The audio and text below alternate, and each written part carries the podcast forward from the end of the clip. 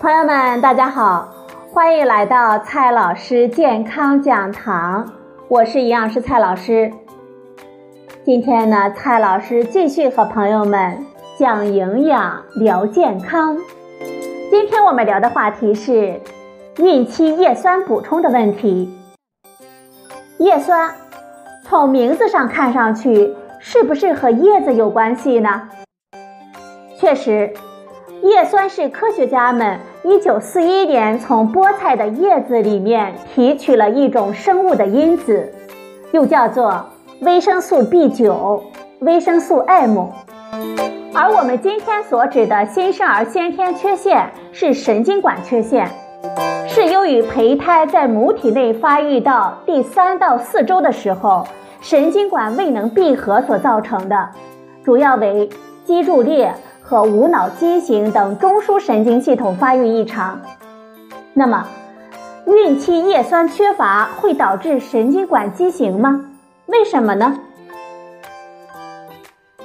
天然食物中的叶酸含有一个或者是多个谷氨酸，膳食中叶酸大约有四分之三是以多谷氨酸叶酸的形式存在的。多谷氨酸叶酸不容易被我们小肠直接吸收，叶酸呢含有谷氨酸的数量越多，它的吸收率就越低。天然食物中叶酸的生物利用率大约是百分之五十，强化食物中叶酸的生物利用率为天然食物叶酸的一点七倍，也就是百分之八十五。我们空腹服用单纯叶酸补充剂，它的叶酸生物利用率为百分之百。我们正常成人体内叶酸的储存量为五到十毫克，大约有百分之五十储存于肝脏。叶酸可以经过胆汁、粪便和尿液来排泄，少量呢也可以随着我们的汗液和唾液来排出。叶酸到底有什么功能呢？叶酸在肠壁、肝脏以及骨髓等组织细胞中，经过叶酸还原酶的作用，还原成具有生理活性的四氢叶酸。四氢叶酸的主要生理作用是我们体内生化反应中一碳单位转移酶系的辅酶，起着一碳单位传递体的作用。首先呢，它可以参与核酸和蛋白质的合成，组氨酸、色氨酸、甘氨酸和蛋氨酸等均可以提供一碳单位。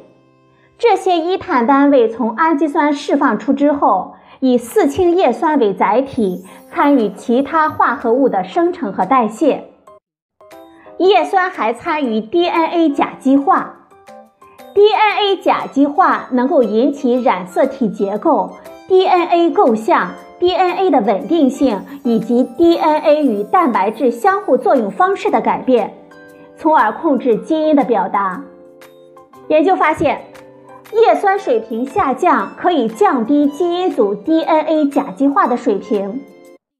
叶酸呢，还参与我们体内同型半胱氨酸的代谢。叶酸与维生素 B 六和维生素 B 十二引起共同的作用。是我们体内同型半胱氨酸代谢的重要因子。如果叶酸缺乏，我们体内可以出现高同型半胱氨酸血症。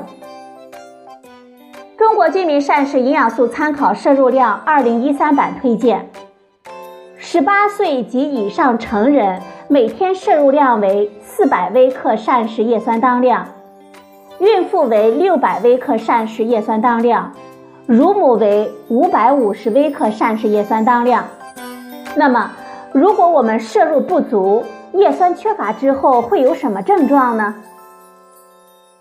首先呢，叶酸不足会导致巨幼红细胞贫血，表现为头晕、乏力、精神萎靡、面色苍白。同时呢，可以出现舌炎、食欲下降及腹泻等消化系统症状。叶酸缺乏会增加孕妇先兆子痫、胎盘早剥发生的风险，胎盘发育不良导致自发性流产。孕早期叶酸缺乏可以引起胎儿神经管缺陷。妇女在孕前至孕早期增补叶酸，可以有效的预防百分之七十以上的神经管缺陷的发生。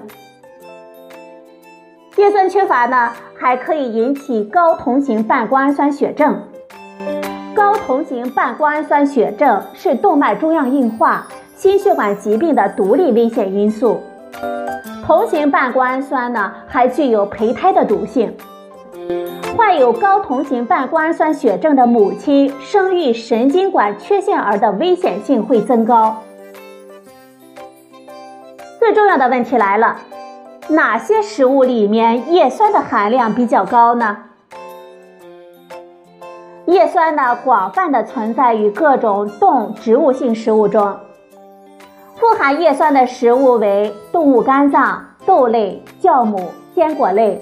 深绿色的叶类蔬菜以及水果中，比如说，每一百克猪肝中含有的叶酸呢是四百二十五点一微克，西瓜籽中含有的叶酸含量呢是二百二十三点四微克，黄豆中呢含有的叶酸含量是一百八十一点一微克，鸡毛菜中含有的叶酸的含量是。一百六十五点八微克，而芦笋、油菜、娃娃菜中叶酸的含量也是非常高的。所以说啊，朋友们呢可以多多的选择动物的肝脏、豆类、酵母、坚果类以及深绿色的叶类蔬菜以及水果了。好了，朋友们，今天的节目呢就到这里，谢谢您的收听。我们明天再会。